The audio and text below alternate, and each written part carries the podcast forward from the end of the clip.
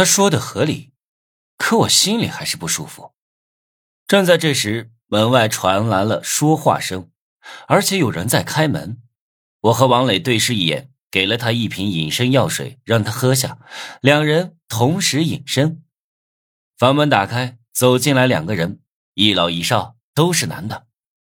贾老板，您放心，这陶谷拒绝我们的提议没关系，我们有的是办法。二十出头的男的带着一个五十多岁的人走到床边，拿着一瓶喷雾喷满了整个房间。这是啊，慢性催化药，等陶谷演出回来休息，闻到喷雾。就会春心大发，到时候您老吃下伟哥，进他房间还不是一番翻江倒海啊？嘿嘿嘿嘿，哈哈哈哈哈我喜欢。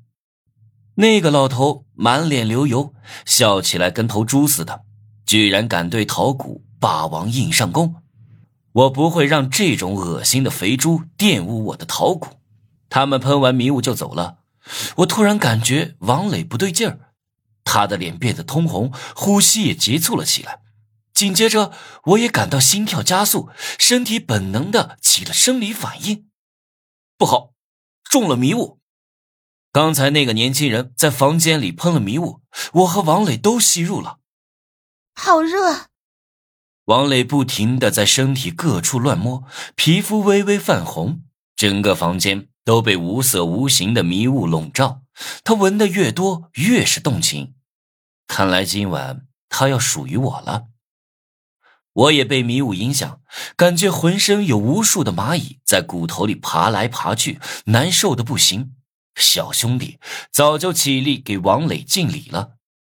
我的心里只有一个念头，就是上了王磊。中了这种药的感觉还真是难受。嘿，嘿，幸好我身边有一个极品女人，可以让我消消火。我一把抱住王磊，顺势滚到床上，滚一边去！王磊知道我想做什么，又惊又怒，用力推我。我打量他全身，很快就把他弄得浑身发软。王磊心理上厌恶我，但是身体不受控制。再加上迷雾的功效，很快就招架不住，小声的喘着粗气。你以前不是很狂吗？今天我就让你知道，你这种高高在上的女人也要被屌丝上。